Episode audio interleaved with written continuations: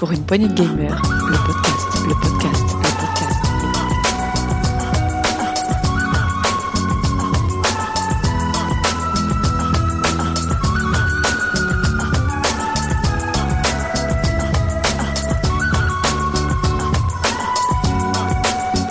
Pour une poignée de gamers, le podcast.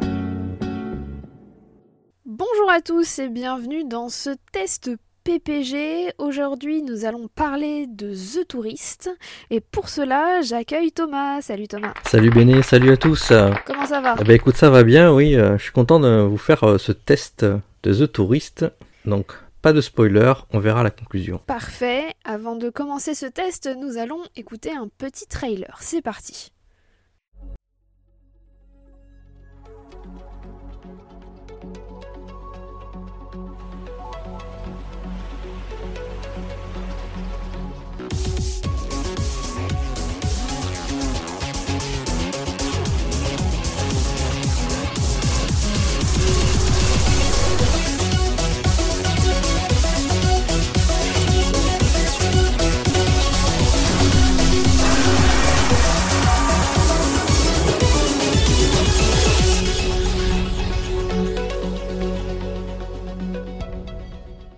Voilà de quoi se mettre dans l'ambiance. Alors Thomas, qu'en as-tu pensé? Qu'est-ce que c'est? Raconte-nous. Donc, The Tourist, c'est un jeu d'action-aventure avec des puzzles environnementaux qui est sorti en novembre 2019 sur Switch et qui, plus récemment en juillet 2020, est sorti sur Xbox et PC. J'ajouterai qu'une version optimisée pour euh, les Xbox Series est sortie en novembre 2020 lors de la sortie des consoles de nouvelle génération. Donc euh, d'ailleurs, euh, moi j'ai eu euh, la possibilité de le faire sur une série S. The Tourist, c'est un jeu qui a été développé par le studio Shinen Multimedia. Donc Shinen Multimedia, ce sont des vieux de la vieille, c'est un studio allemand qui a été créé en 1999. Donc euh, Ah oui, j'avais 10 j'avais 19 ans. Euh, Et en fait, j'en avais 10. donc au cours de leur euh, longue carrière, et qui n'est pas terminée d'ailleurs, des jeux très variés, notamment Nano Asso et euh, plus récemment Art of Balance. Je sais pas si tu le connais, c'est un jeu qui ressemble un peu à un Tetris, mais ce n'est pas un Tetris. Il y a des mêmes types de Alors pièces. je ne Ouais, t'invite à aller voir un trailer de Art of Balance, c'est très joli. Mais moi je les connais plus particulièrement parce qu'ils ont fait le jeu qui s'appelle Fast Racing Neo sur euh, Wii U et sa version sur laquelle je joue, la version Switch qui s'appelle Fast RMX. Donc ils font des jeux de course très rapides. Ils sont également connus, et ça je, tenais à le dire, c'est qu'ils sont connus pour avoir fait... Ils sont à l'origine en fait de plusieurs bandes son de jeux vidéo parce qu'ils ont développé pas mal de moteurs propriétaires pour, euh, bah, pour les consoles, pour différents types de consoles, notamment sur Game Boy Advance, euh, Ni- Nintendo DS et, et, des petites consoles euh, portables. Donc voilà. Très bien. Alors, je tiens à préciser que moi aussi j'ai joué à The Tourist, mais sur PC. Et donc euh, voilà, je donnerai peut-être mon avis à la fin de ce test. Mais en attendant, Thomas, de quoi ça parle? Dans ce jeu, comme son nom l'indique, on incarne, on incarne un... Touriste Eh oui Mais attention, pas un touriste plage et doigts de pied en éventail. Non, non. Ici, on incarne un touriste chemise à fleurs et moustache, qui est le portrait de Tom Selleck. Oui, c'est ça. C'est exactement ça. J'ai cru que j'étais dans Magnum, mais sans la Ferrari. J'étais presque déçu. Donc c'est un touriste qui aime les aventures. Quand tu mets une chemise à fleurs, tu pars à l'aventure. Ah Oui, ah bah oui, oui, déjà l'aventure esthétique, mais... euh, c'est exactement ça. Alors en fait, The Tourist, on débute le jeu par, un, par le débarquement bah, justement de notre personnage sur une petite île qui s'appelle Tourist Island. Et euh, en fait, très rapidement, au détour de discussions avec euh, des personnages euh, dans l'île et en explorant un peu, on découvre que sur l'île, il y a un monument ancien à visiter. Et à partir du moment où on fait cette visite, on débute une histoire. Pour moi, c'est une incroyable histoire, hein, mais bon, ça c'est mon avis, et qui va nous emmener sur d'autres îles au nom plutôt connu, mais en tout cas adapté Ibiza, Hawaï, Fidji, donc euh, des îles connues avec des- plutôt des thèmes, et on va donc visiter d'autres monuments. Comme touriste du titre est avec un Y, les noms de ces îles sont, ont aussi un Y qui se balade euh, dans chaque nom quasiment. C'est ça, c'est ça. Donc Ibiza avec un Y en deuxième position, voilà. Et alors du coup, à quoi ça ressemble? Alors, c'est ce qui m'a attiré dans ce jeu, et je pense toi aussi peut-être euh, Béné, c'est que le jeu visuellement, c'est une pépite. C'est vraiment une pépite du genre. Et euh, tout particulièrement sur euh, ma série S, là, puisqu'il est optimisé. En fait, le jeu, il utilise un style visuel qu'on appelle, euh, c'est l'art du voxel. Pour ceux qui ne qui voient pas ce que c'est, on joue avec des paper toys parce que ça reprend le principe du paper toy. Oui, c'est un peu ça. En fait, euh, l'idée que le voxel, en fait, c'est comme le pixel art. C'est comme l'art du pixel, sauf que c'est en volume. Donc ceux qui aiment les jeux en pixel, donc c'est tout en 2D. Et là, en fait, on est en, jeu en pixel, ça s'appelle du voxel en volume. On a donc des environnements et un visuel qui est plutôt euh, cubique. C'est ça en fait, cubique. La tête est un cube, tout, tout, tout, tous les euh, les petites herbes, les petits rochers, c'est des, cubes amoncelés, donc forme, euh, bah, comme dit cubique. Mais attention, c'est pas comme Minecraft. Donc là où Minecraft peut être un peu entre guillemets moche, ça dépend ceux qui aiment, mais là pas du tout. C'est juste super beau. D'ailleurs le La différence, elle vient de la taille des cubes. Dans Minecraft, chaque cube a exactement le même diamètre, le même euh, côté, en fait, la même taille de côté. Euh, là, on a plein de cubes qui sont assemblés, mais ils sont de plein de tailles différentes. C'est-à-dire que votre corps, c'est un gros cube avec deux petits cubes en dessous qui font euh, les jambes, euh, etc. Quoi. C'est ça. Et, euh, et avec euh, une texture, euh, on va dire, euh, proche d'un plastique, très très euh, joué en fait. Justement, le studio, il a, il a carrément créé son propre moteur graphique en voxel pour avoir ce rendu en haute fidélité. Et euh, en plus, ça permet, et euh, leur moteur a permis d'avoir un, un taux de rafraîchissement très stable. Donc le jeu, il est hyper fluide. Il est, euh, enfin, en tout cas, moi sur, sur la console, tout le temps c'était super fluide, même si on fait des déplacements rapides ou qu'on bouge la caméra très rapidement. Sur PC aussi. Ouais, le jeu, il a, en vrai, il a une direction artistique, elle est super mignonne, c'est super coloré. On a vraiment l'impression, comme tu dis, de déplacer des petits jouets, en fait, comme tu dis, des paper toys. Et en plus, c'est accentué, on- ils ont accentué l'effet de jouet. Je sais pas si tu l'as remarqué, ils ont fait un effet de ce qu'on appelle le tilt shift à la caméra. Alors, est-ce que tu peux expliquer ce que c'est? Tu, tu as, tu as un effet en fait, euh, euh, on va dire que toute la partie centrale de l'écran est nette et ce qui est un peu autour est un petit peu flou comme euh, certaines photos. Oui, il y a un effet de- sur, voilà, sur certains appareils photo, un effet de focalisation, euh, selon si on regarde plus ou moins loin. Ce qui se voit d'autant plus quand tu essaies de prendre des photos avec l'appareil photo en interne dans le jeu. C'est ça. Et donc cet effet tilt shift, ça, ça accentue l'effet de jouer, jouer parce que c'est c'est c'est comme ça qu'on fait des photos pour euh, de, de l'environnement euh, naturel ou qu'on fait ça en ville on, on- pour transformer les, les voitures réelles en petits jouets vus de, de très haut en fait. C'est un, excentrement de la caméra. Et ça, moi je trouve qu'il y, a y une espèce de- d'effet comme ça et c'est vraiment très très beau. J'aurais même tendance à dire, euh, je crois que ça, y existe, ça existe dans Zelda A Link's Awakening. Il y a un petit, un petit effet flou aussi. Link's Awakening, il y avait un effet joué en fait quand on, on joue au jeu.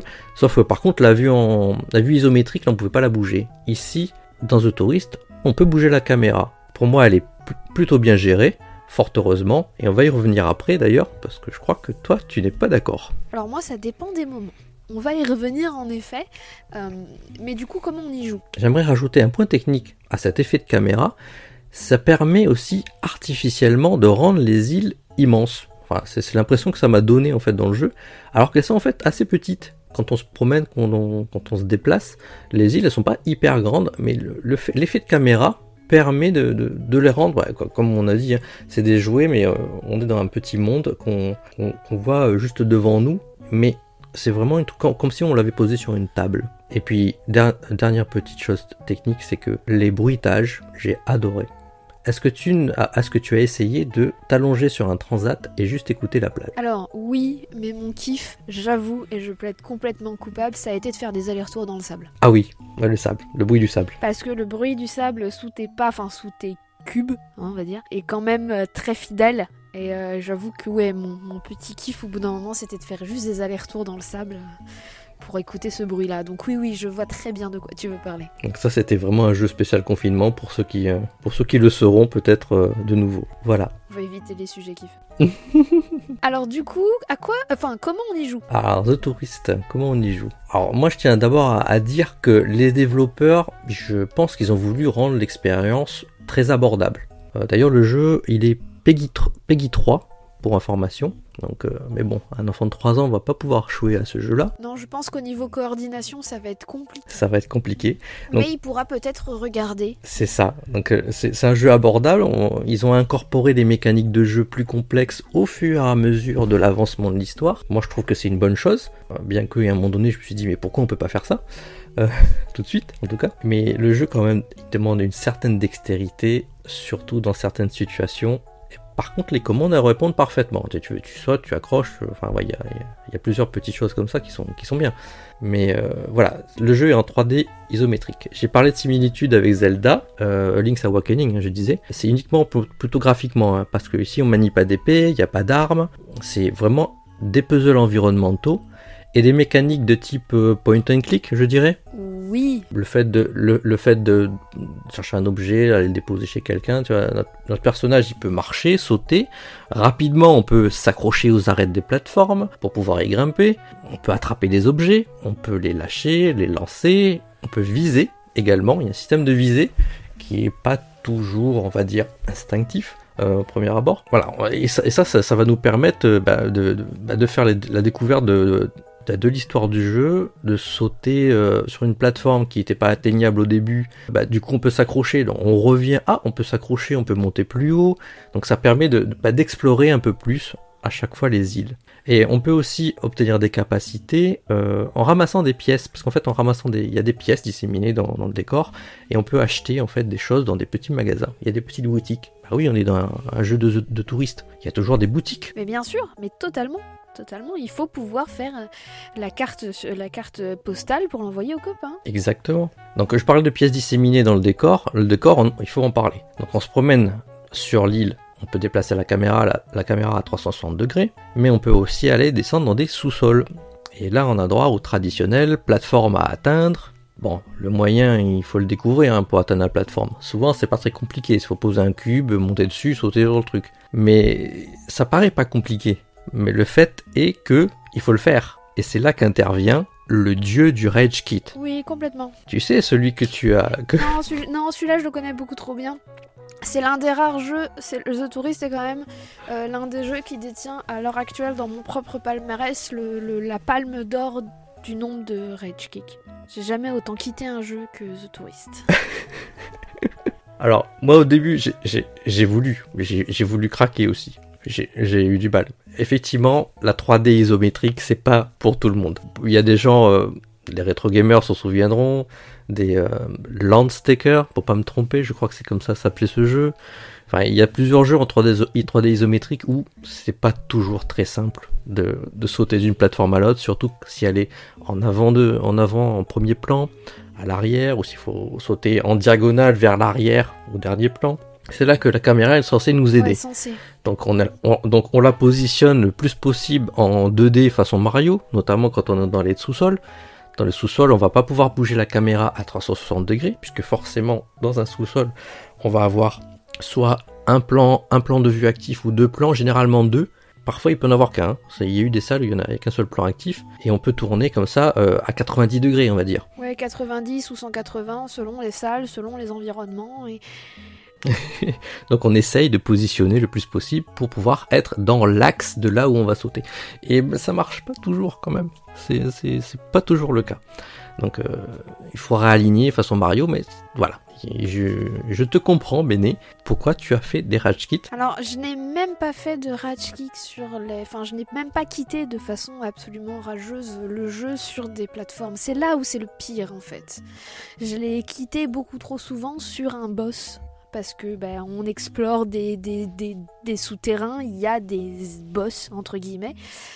euh, qui sont sous forme d'énigmes pour certains, et certains euh, sont, voilà, certains m'ont juste euh, largement sorti de mes gonds, pour rester très poli. Oui, effectivement. Donc on a des, on, on va visiter des temples comme on a dit. Donc on spoil le moins possible, mais effectivement il y a des gardiens dans les temples et ces gardiens sont des puzzles interactifs à eux tout seuls. C'est vraiment très intéressant, parfois difficile ou euh, on va dire ça demande un peu de coordination et de timing. Ou parfois c'est pas clair non plus de ce qu'il faut faire, parce que à part les contrôles de sauter, euh, attraper, etc., démerde-toi en fait. C'est ça, c'est exactement ça.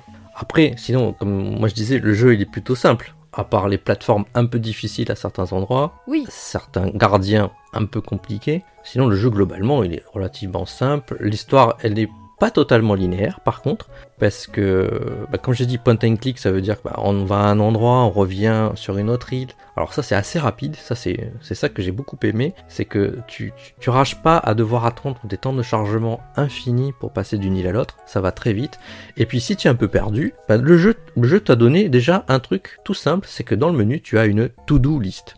Bon, elle s'allonge au fur et à mesure. Et une fois que tu as, tout, que t'as fait ta tâche, pouf, elle est cochée. Et jusqu'à la fin, tu pourras faire ta to-do list et tu es même pas obligé de tout faire pour pouvoir finir le jeu. en effet, ça comprend, la to-do list comprend toutes les quêtes annexes qui peut, que vous pouvez rencontrer au fur et à mesure de l'exploration des différentes îles.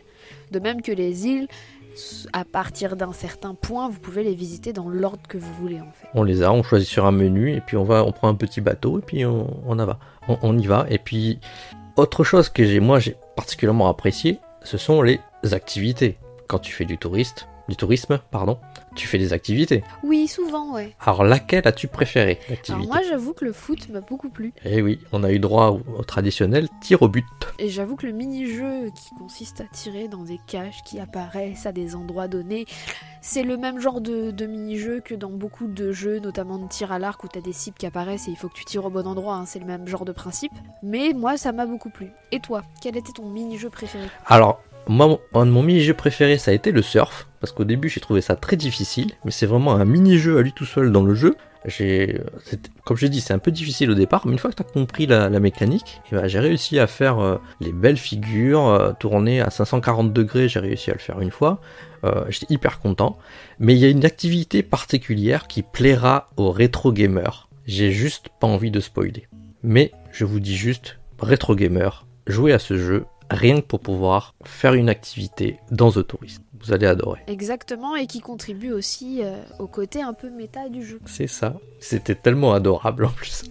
Et bref, comme on a dit, on s'ennuie pas dans The Tourist. Bon, suivant la dextérité et notre capacité à résoudre les puzzles ou à ne pas jeter la manette, on peut y passer. Enfin, moi j'ai pas vu passer personnellement, mais 6 à 10 heures de jeu. Je crois que j'ai dû faire 8 heures en totalité sur le jeu. On peut le finir plus rapidement. Il y a même des, euh, des speedruns. Toi, je, je sais pas, t'as mis combien de temps en délai Euh, moi, j'ai mis euh, 6-7 heures, mais euh, je n'ai pas fait toutes les activités euh, annexes. D'accord, oui. C'est-à-dire que j'ai testé tout ce qu'il y avait à faire, mais je n'ai pas euh, scoré en fait euh, sur euh, le surf, euh, sur le, sur le foot, si, parce que ça m'a beaucoup amusé, mais sur les autres activités, si tu veux. euh, bah, y en a certaines, euh, j'ai vu qu'il fallait faire ci, faire ça, j'en ai, j'ai trouvé un ou deux éléments, le reste j'ai vu vaguement et je suis passée à autre chose. Il y a beaucoup de quêtes annexes que je n'ai pas terminées à 100%. D'où j'ai un faible nombre d'heures, j'ai dû y passer ouais, 6-7 heures. Voilà, moi j'ai dû euh, y passer une huitaine d'heures et j'ai réussi à finir le jeu à 100%. Donc il est vraiment abordable. Surtout quand c'est moi qui finis un jeu à 100%, c'est- vraiment abordable. Donc n'hésitez pas. Et moi je trouve pour une dizaine, voilà, une dizaine d'heures de jeu, euh, le jeu il est disponible sur le Game Pass. Il est disponible sur l'eShop pour une vingtaine d'euros. Il peut y avoir des promos. Moi je trouve que il les vaut largement d'un point de vue. Disons que oui, à plus forte raison que tu as, euh, même si tu as terminé l'histoire, euh, mais tous les mini-jeux qui sont en interne euh, augmentent d'autant la, la durée de vie du titre, parce qu'au final, bah, peut-être que demain je vais avoir juste envie de faire l'un des mini-jeux, donc je vais relancer The Tourist et puis je vais aller sur l'île correspondante juste pour faire tel mini-jeu. Je sais très bien sur quelle île tu vas aller. Oui. Je sais à quel jeu tu vas, tu vas jouer. Oui, mais je l'ai déjà dit, donc euh, jusque-là. oui, et puis aussi je vais aller tester des trucs. Ouais. dont on a parlé avant de commencer ce test et dont je ne vous en parlerai pas pour ne pas spoiler, mais ouais, j'irai retester ça. ouais. Alors du coup, qu'est-ce que qu'est-ce que t'en penses toi de ce jeu? Alors, vraiment, moi, un jeu, un jeu que j'ai trouvé beau, que j'ai trouvé fun, avec une, histoire euh, que j'ai pu découvrir en famille. Des enfants, ils ont adoré voir les pérégrinations de Tom Selleck. C'est pas Tom Selleck, mais c'est c'est vraiment Tom Selleck. Le gameplay qui était vraiment bien. Il y avait un passage un peu long sur une île. Donc il y avait une longueur pour moi dans le jeu. Euh, j'ai réussi à pas faire rage kit, mais bon, c'était pas loin. C'est vraiment, pour moi, le, seul point noir de ce jeu, c'est vraiment la 3D isométrique. Quand tu maîtrises pas, parfois c'est compliqué. Donc euh, moi, j'adhère complètement. J'étais complètement conquis. Bon, bah c'est chouette. Moi j'ai quelques réserves en plus. Euh, j'ai beaucoup aimé parce que graphiquement il est très très très chouette. En plus moi de base j'ai plein de Papertoy à la maison, j'adore ça donc euh, j'avoue que là en contrôler un c'était encore plus drôle. Euh, j'ai eu du mal avec l'histoire parce que, parce que beaucoup d'éléments de l'intrigue arrivent, arrivent trop tard de mon point de vue en fait. Enfin ils sont arrivés alors que je me m'étais déjà fait une raison en mode ben, on s'en fout et on avance, on fait des temples et puis basta. Donc c'est un moi, moi personnellement ça m'a un petit peu un petit peu dérangé de ce point de vue là. J'ai eu des soucis et donc j'ai failli jeter la manette un paquet de fois, mais ça m'a pas empêché d'y revenir. C'est-à-dire que moi, généralement, euh, quand je jette la manette, je ne reviens pas sur le jeu. Mhm. Et là, j'y suis revenue, et pas uniquement parce qu'on avait ce test de prévu, j'y suis aussi revenue parce que, mais parce que j'étais curieuse, parce que le jeu m'intéressait, parce que, parce que les mini-jeux, parce que les annexes, parce que le graphisme, parce que la musique aussi, qui était assez chouette, assez reposante, euh, parce que les bruitages. Euh, donc au final, même si moi je suis un peu plus mitigée sur le jeu, ça reste pour moi un très bon titre. Ouais, tu vois, et euh, je pense que les, les autres joueurs euh, bah, sont plutôt d'accord entre toi et moi, c'est que le score métacritique du jeu, entre 84% sur console et 78% sur Switch, on s'y trompe pas, c'est un bon jeu. C'est ça, qui tourne aussi très très bien sur euh, PC, euh, puisque j'y ai joué moi sur, euh, sur le Game Pass euh, sur l'ordi. Et comme toi, je n'ai eu aucun problème de chargement, je n'ai eu aucune longueur, aucun lag, euh, aucun lag graphique non plus. Donc, euh, donc là-dessus, c'était top aussi. quoi. Parce que vraiment, il y a vraiment une impression de fluidité qui se dégage, que tu galères avec trois plateformes ou pas d'ailleurs, mais ça reste super fluide. quoi. Donc un, st- un studio à suivre, au cas où il nous sortirait un- une deuxième aventure du touriste. Donc le studio Shinen Multimédia à suivre. Et pour ceux qui n'ont pas fait leur fabuleux jeu de course, n'hésitez pas à essayer Fast RMX. Très bien, ou jouer à The Tourist. Je... Est-ce que tu as quelque chose à ajouter avant de... Enfin, ou pas?